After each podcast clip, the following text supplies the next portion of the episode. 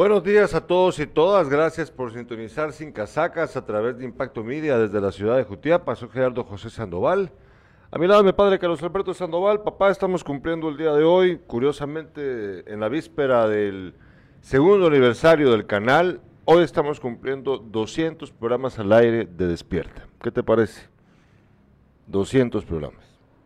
Pues, ¿qué me, eh, me parece? La verdad es que eh, cuando se inició uno dudaba, si va a ser un éxito o no, sin embargo, ya lo es.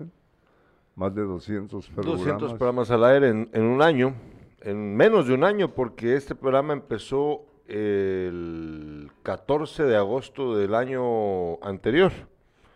Entonces, en menos de 11, en aproximadamente 11 meses, llevamos ya 200 programas al aire, gracias a ustedes. Y estamos en la víspera, como les digo, de celebrar el segundo aniversario del canal por sí mismo, que empezó a- el 17 de julio de, de hace dos años, del 2000. Y bueno, este domingo celebramos los, el segundo aniversario, lo vamos a hacer el lunes, porque pues el domingo no estamos al aire. Y es gracias definitivamente a ustedes. Podemos ver esta animación que tenemos ahí preparada, Irlanda.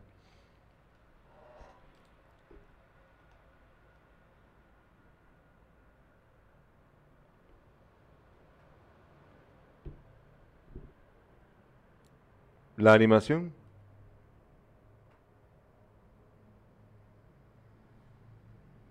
En breve.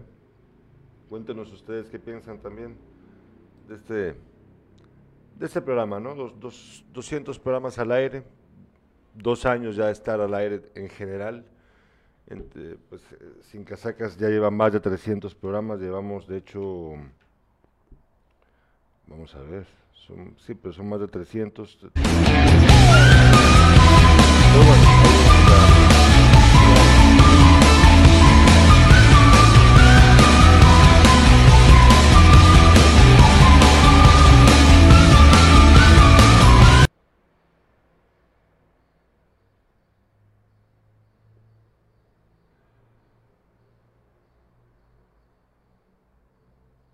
Bueno, ya estamos de regreso.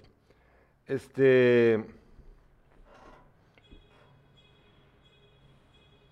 Sí, llevamos 308 programas en Sin Casacas. 308. Un montón, la verdad. Siendo que el programa no, no puede salir todos los días, producto de que pues es un programa en vivo, el de, eh, la tarde, Sin Casacas. Y muchas veces pues eh, eh, no coinciden los horarios de nuestros entrevistados. Eso hace un poco difícil sacarlo todos los días, pero hubo, hay semanas en las que lo logramos todos los días, hay semanas en las que nos es un poco más difícil, pero son muchos programas ya al aire de diversa índole, gracias precisamente a ustedes. Bueno, empezamos con el programa, si quiere, vamos a empezar de una vez con la revista de prensa.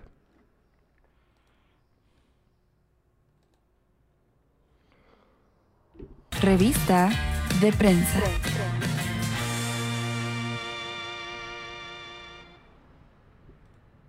Vemos primero lo que titula el día de hoy Prensa Libre.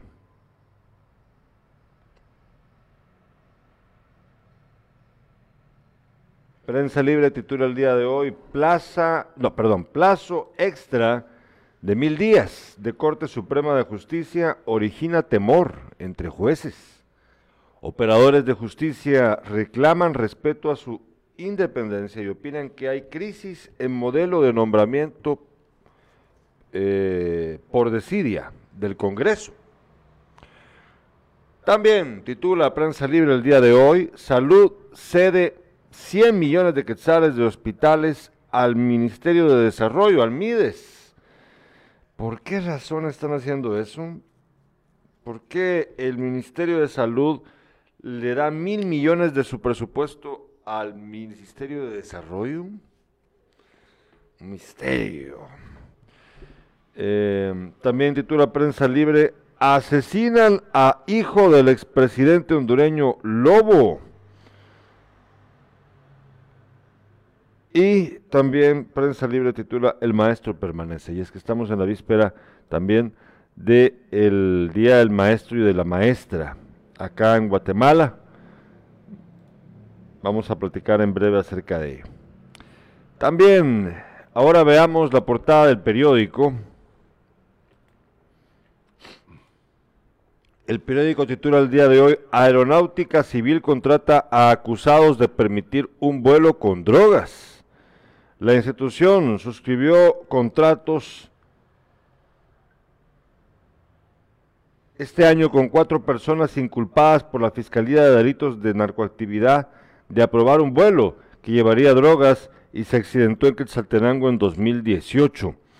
Y también titula El caso de las plazas fantasma. Eh, se está llevando a cabo ya este juicio de, plazas fantasma. Ya vamos a, a recordarles a ustedes cómo ha estado este asunto en breve. Bueno, eh, hoy tenemos un montón de noticias que nos habían quedado pendientes desde ayer. Vámonos de una vez a una breve pausa comercial. Al regreso, al regreso, los titulares con Carlos Alberto Sandoval.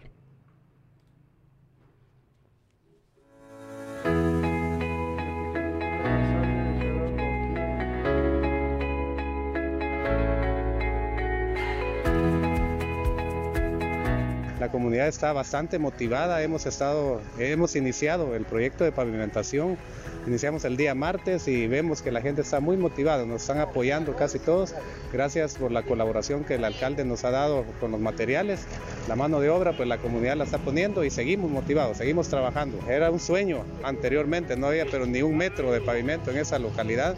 Y ahora pues gracias a Dios ya llevamos casi la mitad, llevamos ahorita de la primera etapa. Agradecerle al señor alcalde por esa contribución tan necesaria. Creo que al final de cuentas la comunidad está bastante agradecida con él, con Dios primeramente y con él porque sabemos que Él está poniendo su granito de arena y la comunidad lo está aprovechando al 100%. Entonces estamos muy agradecidos con Dios primero, con el señor alcalde y con su consejo, ¿verdad? Porque la gente está muy entusiasmada, la, gente está contenta, está conforme, trabajando. Ahora, gracias a Dios, único alcalde que ha estado al tanto y que va a hacer algo bueno en, en esta comunidad es Rosales. Municipalidad de Jutiapa. Jutiapa vive la verbena 2022. Sábado 23 de julio, Parque Rosendo Santa Cruz desde las 19 horas. Por Guatemala, Rana el Grupo. La fuerza mayor del merengue, Banda FM de Zacapa, Titanium Discotech y la mejor disco rodante del Salvador, Infinity Skylight. Preventa 100 quetzales, día del evento 125. Puntos de venta, Municipalidad de Jutiapa, Credit Chapín, Hotel del Sol, Gaso Market y Shell Milenio. Te invitan Crevi Chapín, Gallo y la Municipalidad de Jutiapa. No te lo puedes perder. Las tres de impacto.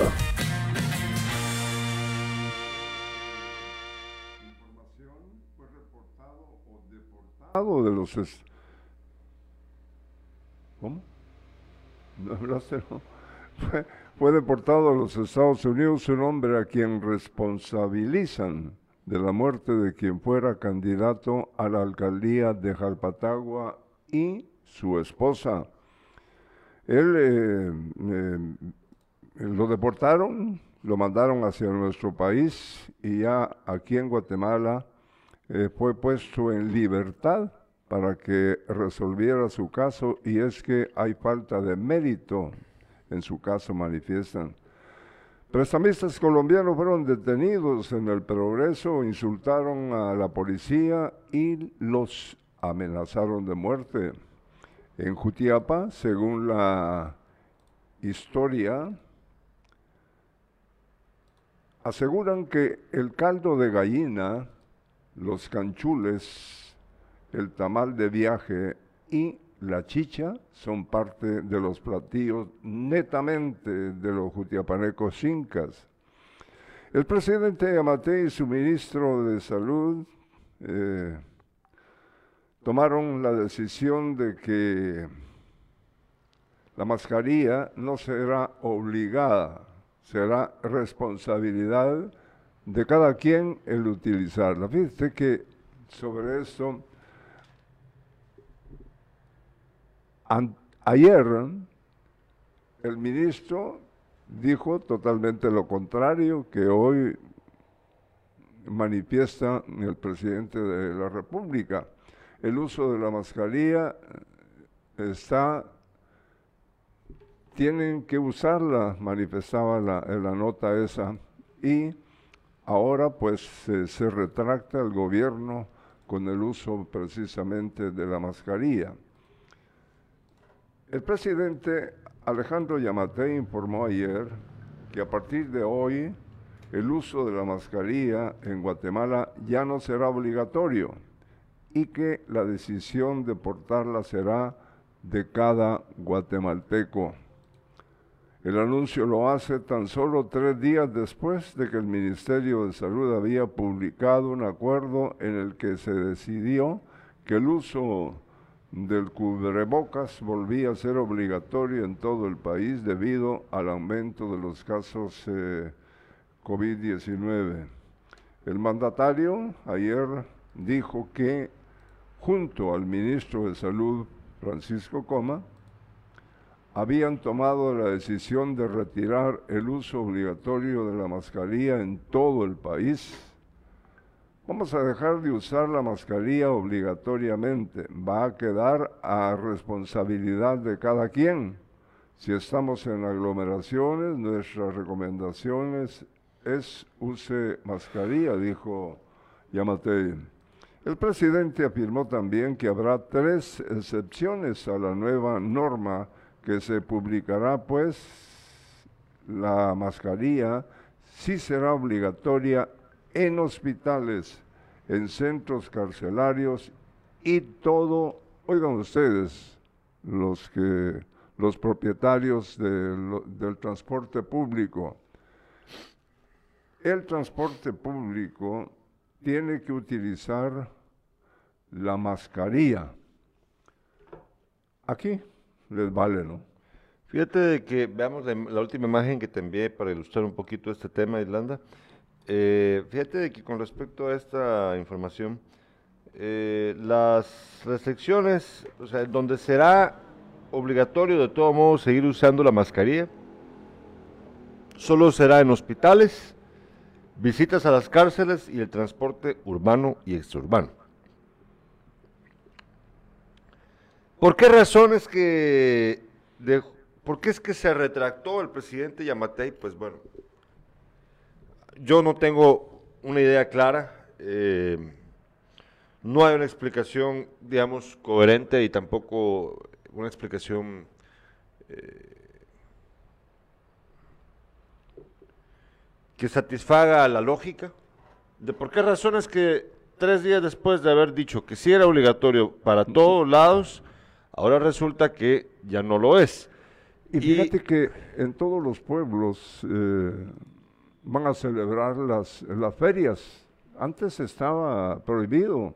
Eh, dentro de poco, eh, la feria del patrón San Cristóbal que va a ser instalada en el centro, por el centro educativo de nuestra ciudad, pues ahí quien quiere llega con mascarilla, quien no. Sí, sí, pero mira, pero también está el asunto de cómo van a hacerle con lo del transporte urbano y extraurbano. Que ahí dice de que es obligatorio el uso de la mascarilla, pero la pregunta siempre es quién se va a encargar de hacer cumplir que esto, o sea, quién va a hacer que, que esta obligatoriedad sea cumplida. Ese es el problema, siento yo también, porque vaya, está, ni modo, no, ya, ya se retractó el presidente, no se puede hacer nada con respecto a las otras actividades o los otros lugares, de acuerdo. Pero donde sí está prohibido, ¿quién va a procurar que esto se cumpla? Eso es, lo que yo quiero saber. Eh, yo creo que no deberíamos comportarnos de un modo tan complaciente con la enfermedad ya, porque la gente cree que porque pues ya está vacunada, ya vemos que a veces te puede pasar que, te afecta la enfermedad más de lo que suponías. Aquí estoy buscando el último reporte del Hospital Nacional de Jutiapa, por ejemplo, la última vez según tengo, según recuerdo, eh, había, había muerto una persona el año, la semana pasada. Una señora, sí. Sí, entonces o sea, seguir, seguir creyendo de que no nos va a tocar la chibolita de enfermarnos, primero es, es un error. Y segundo, creer que no va a pasarnos ya nada también es un error, porque ahí tiene usted la evidencia clara de que pues hay gente que sigue muriendo por COVID. Y, el y lamentablemente el avance con la vacunación se ha estancado. Entonces sí creo yo que hay que ser más responsables y el presidente de la República, pues ya sabemos de qué pata cojea, el señor es muy eh, cambiante. No entiendo por qué razones que cambió de opinión tan, tan de pronto, ¿no? No tiene mucho sentido, la verdad. No sé qué habrá detrás de esta decisión tan, tan extraña de, de cambiar de opinión tan en poco tiempo. Es muy extraño, la verdad. Es que eh, está asegurando más que se va a contaminar eh, en, en casa, como me tocó a mí, o en la calle, o en el parque, o en alguna feria. Eh, yo creo que las medidas, eh, si, si este señor se permite aflojar todo, eh, puede ser al final de cuentas eh, muy peligroso. ¿no? Sí, puede ser peligroso, la verdad. Puede ser peligroso. Em, nos escribe Minor Castillo, dice, eh, buenos días, ya en sintonía, felicidades por los 200 programas, muchas gracias Minor. También nos dice, hoy los miro desde Reu. Y Juan Carlos Salazar dice, ese billete es para huevear, se lo dice, con respecto al dinero de la noticia que acabo de contar en prensa libre de que el Ministerio de Salud ha eh, cedido al Ministerio de Desarrollo, ¿cuánto dije yo? Mil millones. Creo que sí son como mil millones. Es una locura de una cantidad estúpida de dinero. Fíjate que tenemos una noticia de última hora. Eh, vamos a ver la imagen en Irlanda donde aparecen estas tres personas. La, primera imagen que te envié. Fíjense de que acaba de hacerse público que eh, incluyen en la lista Engel a Curruchiche, Sofía Hernández y Alejandra Carrillo. Ahí ven ustedes la imagen de estas tres personas, dos diputadas y un, eh, y un juez. El Departamento de Estado de Estados Unidos emitió la actualización de una serie de personas consideradas corruptas del Triángulo Norte de Centroamérica, conocido como lista Engel. ¿Sí? ¿Qué ibas a decir? ¿Cómo decís? ¿Me ibas a decir algo, no? No, no, no, estoy viendo ahí la foto Ah, bueno, de las va. tres Entonces, personas. En la actualización difundida este viernes, conocida como lista Engel, se conocen nombres como el del fiscal general del Ministerio Público, o escuche usted bien, el fiscal general del Ministerio Público, Rafael Curruchiche, y el de la directora del Instituto de la Víctima, Alejandra Carrillo. Además, en la nueva actualización también se incluye la diputada Sofía Hernández. ¿Quiénes más están incluidos en esta lista? ¿Quiénes les leo? Denis Herrera Arita, Estuardo Galvez, ex, ex eh, rector de la San Carlos, Axel Arturo Samayoa, Ramiro López Camey, Ramón Campoyo Codina, Heisler Smiley Pérez Domínguez, Estefan Emanuel Lenov Hernández, Eric Gustavo Santiago de León, Nelly Medina Méndez, Vitalina Orellana, Mauricio López Oliva, Víctor Cruz y José Luis Benito, exministro de Comunicaciones. Bueno, ahorita se acaba de hacer pública esta noticia, hace pocos minutos, de hecho te voy a decir, hace, esto fue hoy a las casi a las seis, cin- ah, fue a las 6.57 de la mañana que se publicó en los medios nacionales, o sea que esto acaba de ocurrir. Tienen que ir a divertirse a otra parte. No van a poder ir a Estados Unidos, es la verdad. No. van a poder disfrutar de esa parte de la vida que han generado con sus ganancias, ¿no? Tenías, eh, continúa con tus notas. Continuamos con la- las notas eh, de nuestro departamento, en este caso de Jutiapa. Eh, según la, la historia, El caldo de gallina, los canchules, el tamal de viaje y la chicha son parte de los platillos netamente de Jutiapanecos chincas.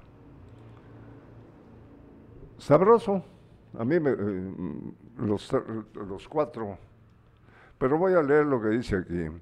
Como parte de las actividades de celebración al patrón San Cristóbal se realizó una presentación y degustación de la gastronomía que identifica al pueblo Xinca en el departamento de Jutiapa.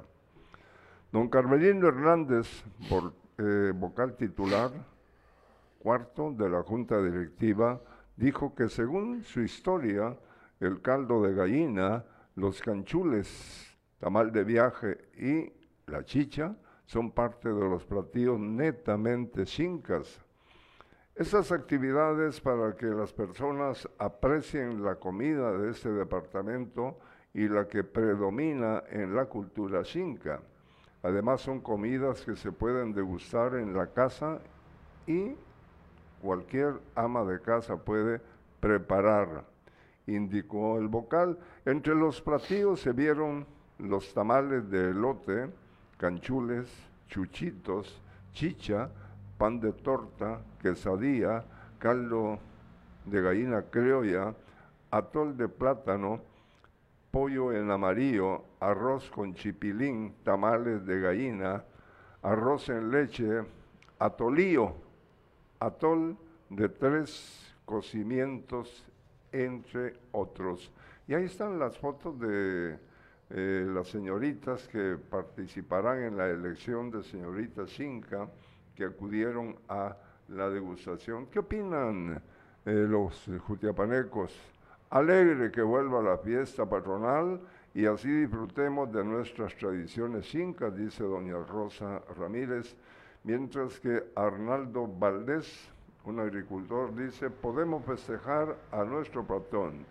Esto sirve para que la tradición no se pierda.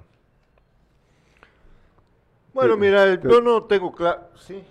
Te dio, te dio, un poquito de hambre. Un poquito. Eh, a mí sí.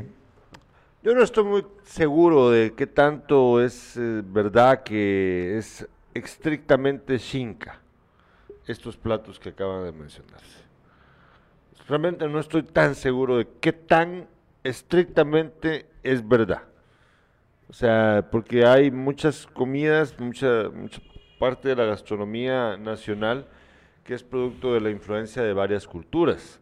Entonces, suponer que es estrictamente Xinca, no estoy muy seguro. Hace unos, hace unos años atrás entrevistábamos a Artemis Torres, a la antigua, a la anteriormente directora de la Escuela de Historia de la Universidad de San Carlos de Guatemala, historiadora que ustedes conocen muy bien de origen cutiapaneco, y ella había sacado algunos, algunos em, algunas investigaciones académicas acerca de la gastronomía jutiapaneca.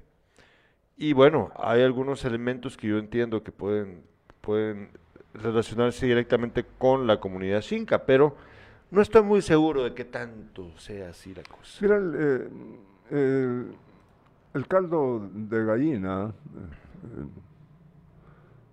hace decenas de años que se comía en Jutiapa y se sigue comiendo, no como antes, porque eran, eh, como te dijeron, eh, las gallinas no, son, no son parte de lo que se compra en el mercado, ¿no? Sino en sus propias casas tenían gallinas, se compraban la gallina puramente criolla y alimentada con lo que podía comer en las casas. En cuanto a los canchules, pues yo no, yo no sé si en otro lugar eh, eh, eh, se, hacen los canchules, se los comen como aquí. el tamal de viaje, siempre que íbamos a Esquipulas, los jutiapanecos llevábamos, mi madre siempre llevaba el, el tamal de viaje. Y la chicha, Fíjate que uno se pregunta, ¿y la chicha de dónde viene? Pues, si no es de aquí, de por aquí. Pues no, no tengo idea, la verdad, es un misterio, ¿no? Ah, mira, aquí nos están mandando más información. Vamos a ver, Irlanda, esto también es de último minuto. Ahora ya te lo mandé. Bueno, pero sí, yo la verdad, como te digo, tengo muchas dudas. eh, eh, no estoy negando yo las raíces en parte de, de estas, de estos platos con, con la comunidad indígena. No, lo que yo estoy diciendo es que no, no tengo claro qué tanto es mezcla de diversas culturas, ¿no? Porque lo del canchul, recuérdate que el canchul eh, tiene un primo hermano, que es el, es el chuchito, El chuchito. ¿verdad? Pero, son, Entonces- pero son muy diferentes. Ah, pues es una masa de maíz. Sí.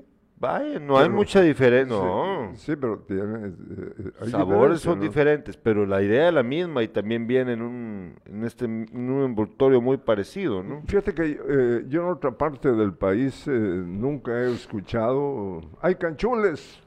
No, yo digo, No, no, no, eso yo lo sí, tengo claro. Aquí, ah, no, eso no. Ni siquiera, se en- parece mucho. ni siquiera en Asunción Mita o el Progreso o cualquier municipio cercano, no. Canchules, el barrial. Si nos escribe Augusto Polanco, dice, "Ca- Curruchiche no es fiscal general, es el jefe de la FESI, sí tenés razón. Si la nota que yo leí estaba equivocada, yo, a mí se me fue también de largo. Es verdad que él no es eh, el fiscal, ese es Consuelo Porras. Él es eh, jefe de la FESI. Ese, él fue el que se quedó con la FESI, ya toda desmantelada, ¿verdad? Eh, que tuvo a su cargo Juan Francisco Sandoval durante buen tiempo, pero ahora resulta que es él. Eh, Juan Pablo dice, Juan Pablo Morales dice, buenos días eh, al Super Don Beto y a su equipo técnico, dice. Ah, vaya. Muchas gracias, Juan Pablo Gracias. Morales. Eh, gracias por los que nos felicitan por los 200 programas y por la víspera de cumplir el segundo aniversario del canal. Eh, fíjate de que nos acaban de enviar esta información, podemos ver esa, por favor. Fíjate que ahí dice claramente, viernes, sábado y domingo no habrá trabajos de asfalto en la ruta interamericana en jurisdicción de Quesada. Circule con libertad y preocupación. Ah, perdón, y precauc- precaución. Bueno, viernes, sábado y domingo no, no continuarán los trabajos. Supongo que ya la otra semana vuelven a trabajar en la reparación de la carretera en jurisdicción de Quesada. Eh, vamos a una hora de pausa comercial, luego tenemos un poco más con Carlos Alberto Sandoval.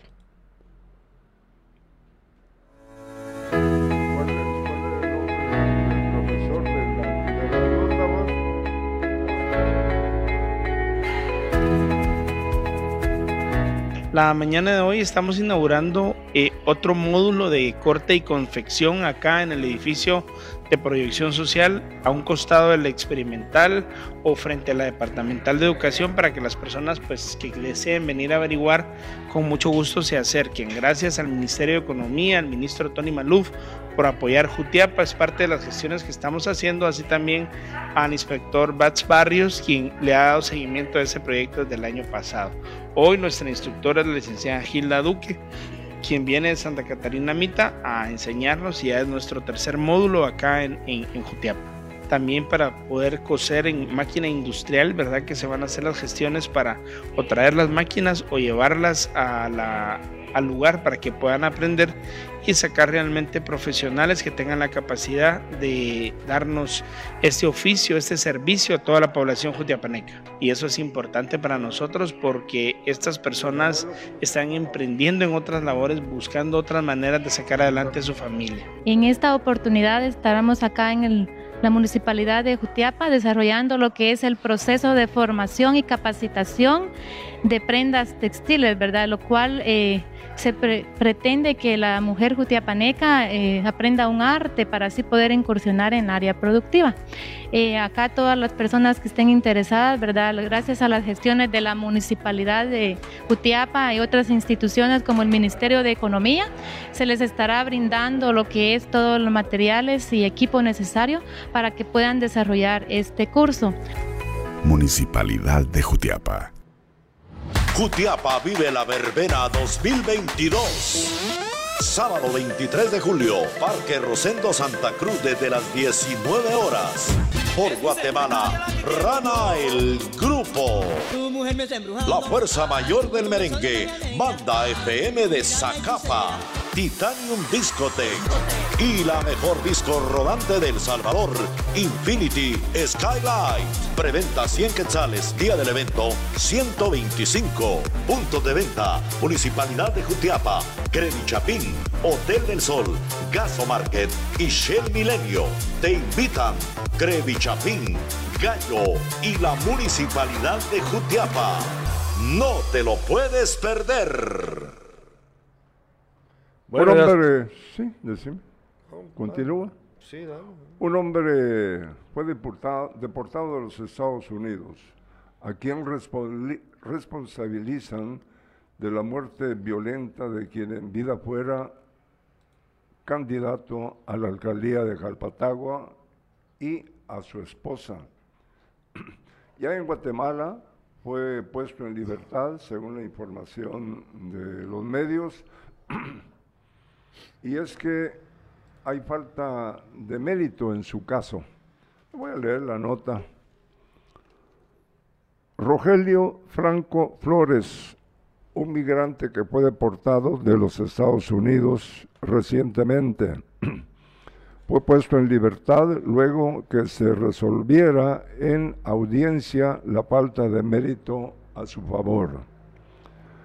El juez de mayor riesgo B, Miguel Ángel Galvez, aceptó la solicitud del fiscal del Ministerio Público que en la audiencia de primera declaración expuso la falta de pruebas por los hechos por los que se pidió su captura en el año 2019.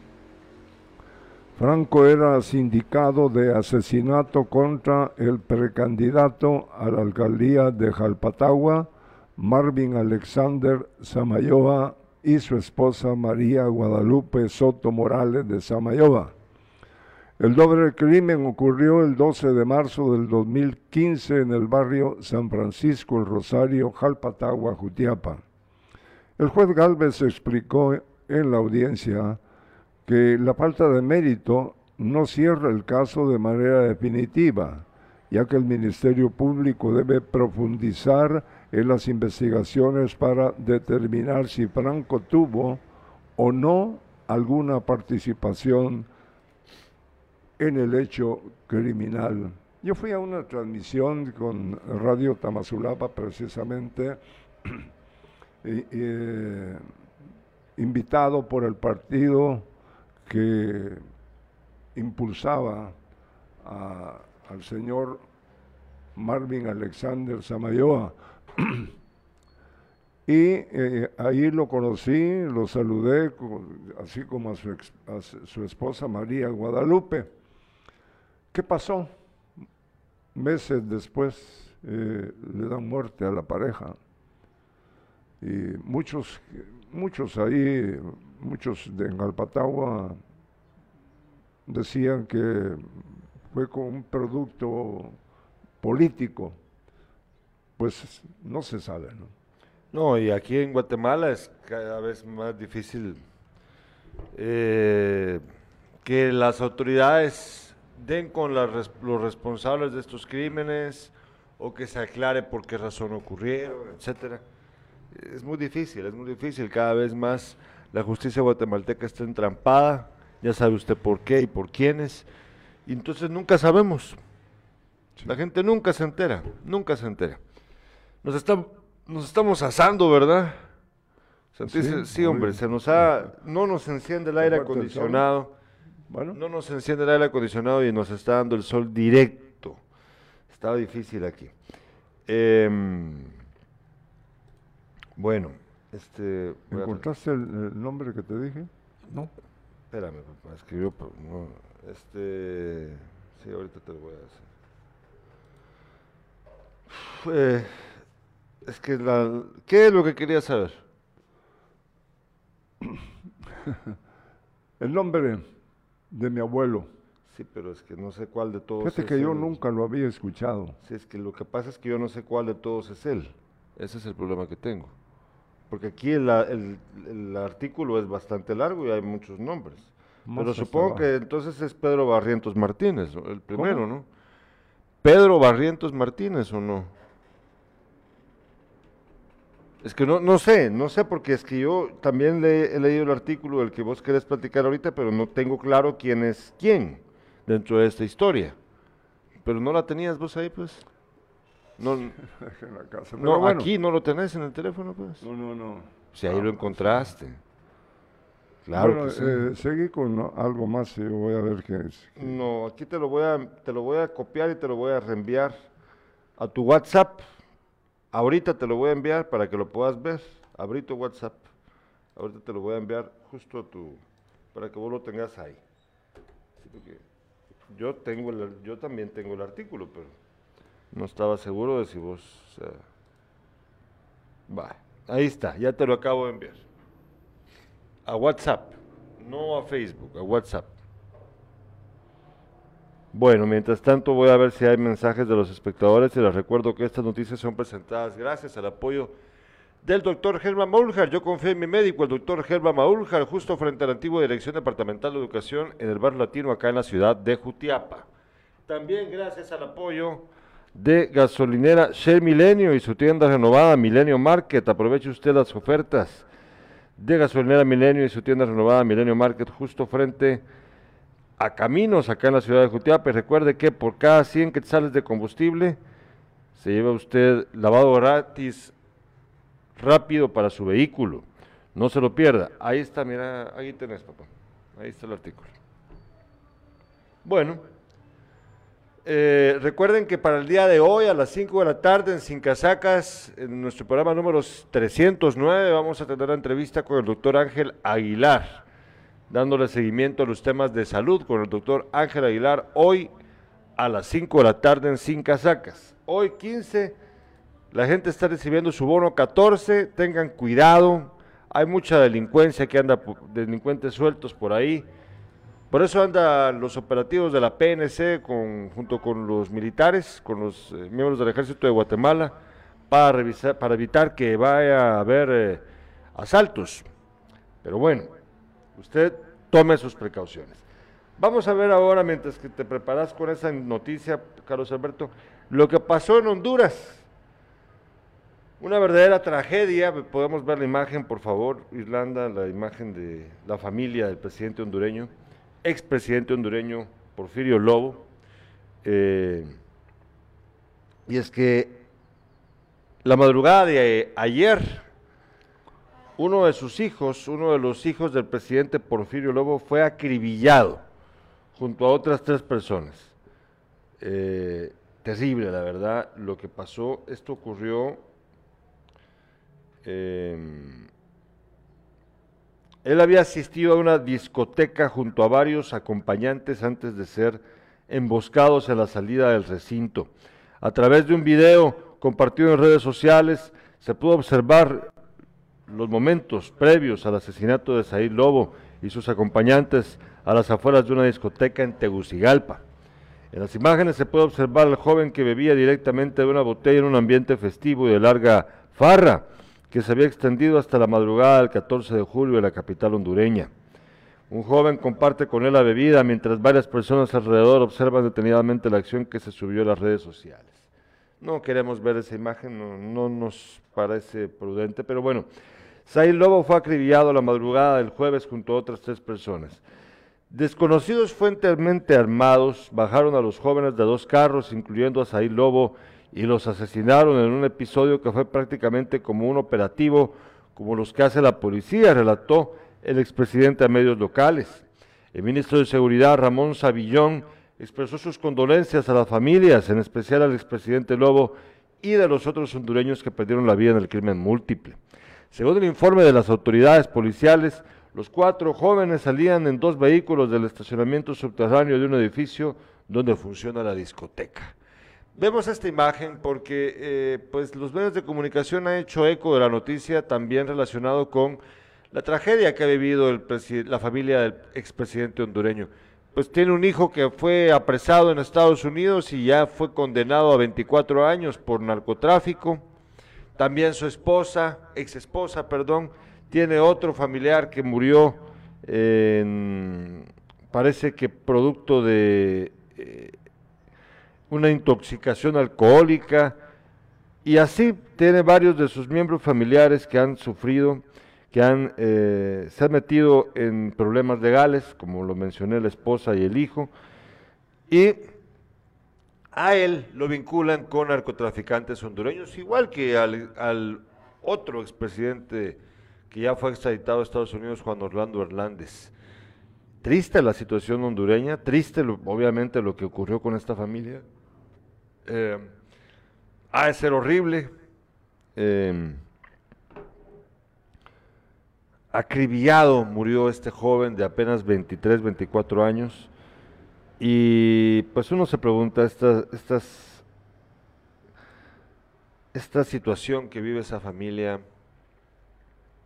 pues bueno, el presidente hondureño, el expresidente hondureño ha sido señalado de varias cosas, como lo dije hace un rato, pero uno nunca tiene claro eh, qué tanto es verdad, qué tanto es mentira. Pero lo cierto es que la tragedia familiar es enorme, lo que les ha pasado a ellos. Bueno, eh, ahora sí, ya, Carlos Alberto, te escuchamos con lo que tenías eh, ahí. Yo quiero agradecer al profesor Oscar Enrique Ramírez, muy conocido él en Asunción Mita, porque gracias a una investigación que él hizo, me enteré del nombre de mi abuelo materno y de muchas cosas más que... Bueno. Sí, dice, le voy a leer parte de él. No, léelo todo. No tiene, claro, si no, no se va a entender de lo que estamos hablando. Escrito por el profesor Oscar Enrique Ramírez Rodríguez. Pedro Barrientos Martínez nació el 29 de junio, día de San Pedro, en 1877, hace 145 años, hijo de don Mariano Barrientos y doña María Martínez. Sus hermanos fueron Isidoro, Mariana y Bruno, de apellido Barrientos Martínez. Su abuelo paterno fue don Manuel Barrientos, del linaje Barrientos de Asunción Mita.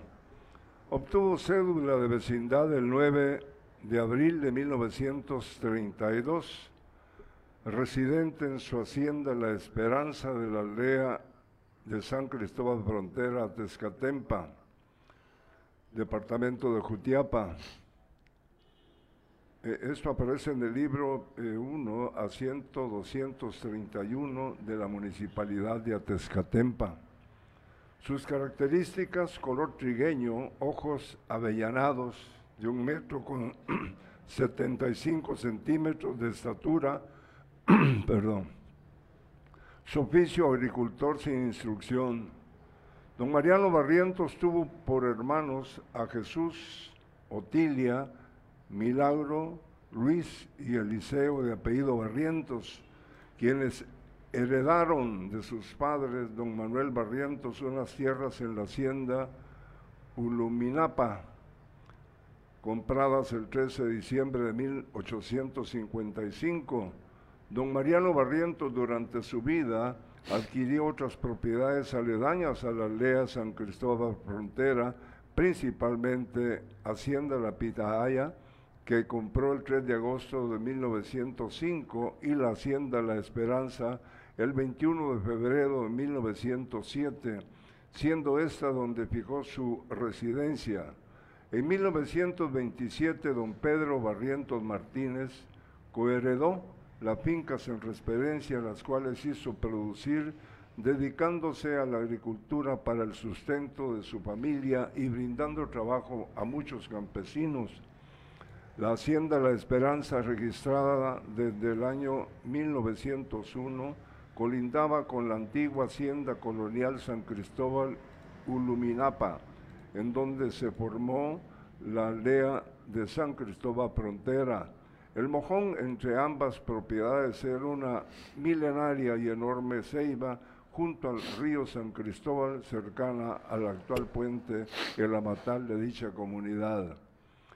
Don Pedro Barrientos Martínez procreó a sus hijos Virgilia García Barrientos con doña Bernardina García, Juan Arteaga Barrientos con doña Catalina Arteaga, Luisa Sagastume Barrientos, Javier Linares Barrientos, Cándida Rosa, María Florinda y Carlos Alberto de apellido Barrientos Osorio. Estos son eh, nombres de mi madre y mis, y mis tíos, con doña Genoveva Osorio, quienes fueron grandes personas destacándose como primeros pobladores de la aldea San Cristóbal Frontera, especialmente del barrio La Matal, donde eh, todos ellos tuvieron una fecunda descendencia que hasta la actualidad les venera con profundo amor. Don Pedro Barrientos Martínez al fallecer fue sepultado en el panteón familiar ubicado en su hacienda La Esperanza, camposanto de varias generaciones que en paz descanse y siempre haya flores sobre su tumba.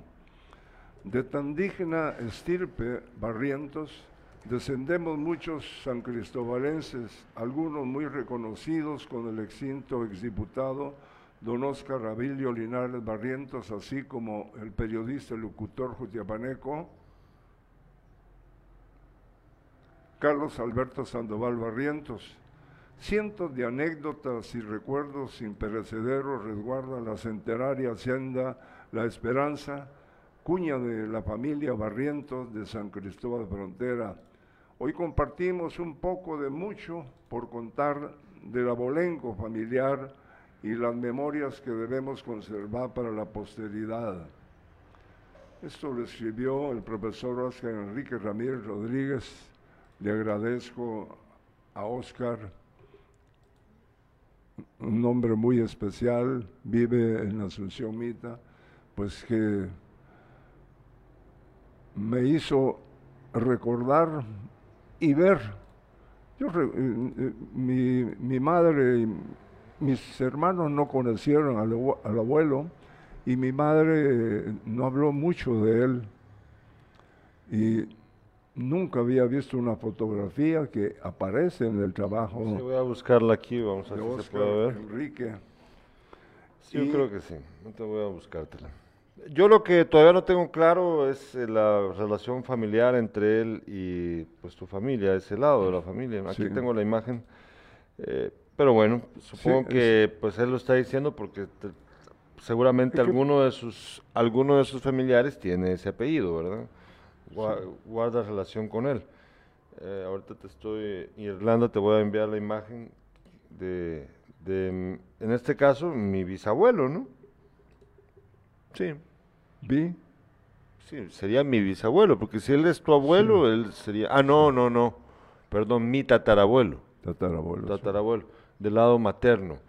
Del lado, perdón, del lado de tu familia materna, ¿verdad? Ahí, ahí ven ustedes la imagen, Irlanda la puedes poner. Pues curioso, la verdad, muy interesante conocer la historia. Eh, qué bueno que el profesor Ramírez, que se ha dedicado mucho a esto, que es un aficionado a la historia, el profesor Enrique eh, Oscar Enrique Ramírez, es muy aficionado a la historia, muy conocido por eso, y se ha dado a la tarea entonces de crear esta, esta reseña biográfica eh, llena de detalles muy interesantes. Ahí, ahí, ven ustedes la imagen, de, ahí está la imagen. Eh, pues bueno, de, de, nuestros antepasados, ¿no? y sería muy bueno me imagino otras familias pues han de estar interesadas en también poder Exactamente eso, con eso iba a cerrar, porque ayer leí un mensaje en donde la familia de don Oscar Morales González, ah, sí, de don, eh, Oscar Atilio. Oscar Atilio nació creció en Asunción Mita y ahí está su familia. Y precisamente eh, eh, ellos eh,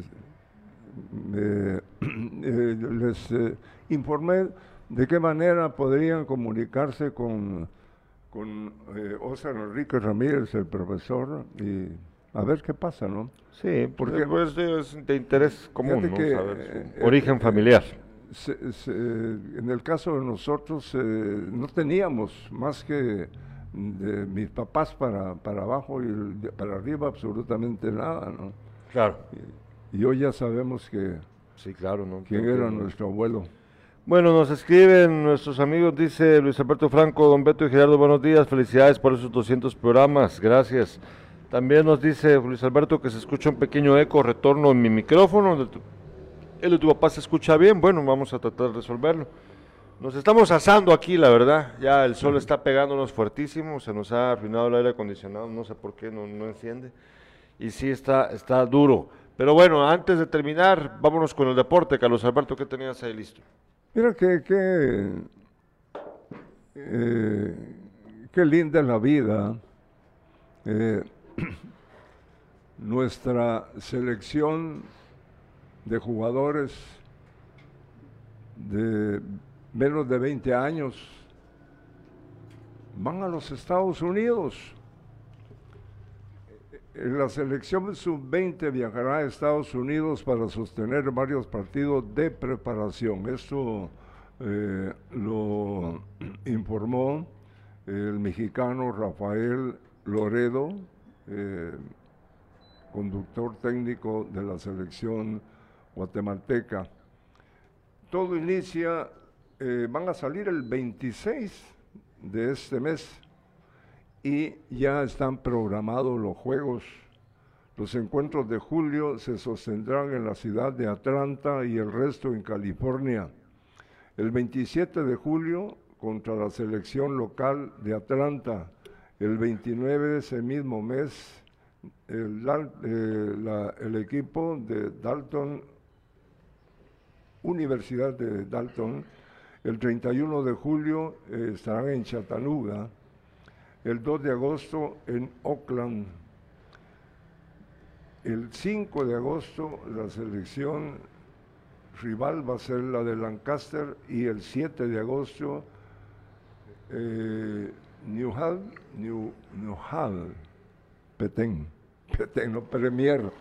Fíjate que hasta dónde van los muchachos, qué, qué Qué me, bueno, ale- qué qué me bueno. alegra, Sí, qué buena me alegra. buena eh, noticia. que- Lástima que no va a estar presente en el, en el equipo porque no se lo permite el equipo, el, el equipo de los Estados Unidos eh, tiene que seguir preparándose. Sí. Él con los eh, con su equipo en los Estados Unidos. Así que el resto sí va. Qué Y bueno. va, y va el calpatagüense. Ah, qué bueno, qué Sí. bueno. Bueno, nosotros les agradecemos mucho su sintonía. Recuerda que hoy a las 5 de la tarde, sin casacas, con el doctor Ángel Aguilar. Y el lunes el programa especial que tendremos para ustedes y la otra semana, pues muchos programas de sin casacas también. Gracias a Irlanda Valdés en producción. Les agradecemos en serio y esperamos vernos a las 5 de la tarde en Sin Casacas. Gracias, papá. Nos vemos. Nos vemos hasta el lunes. Hasta el lunes.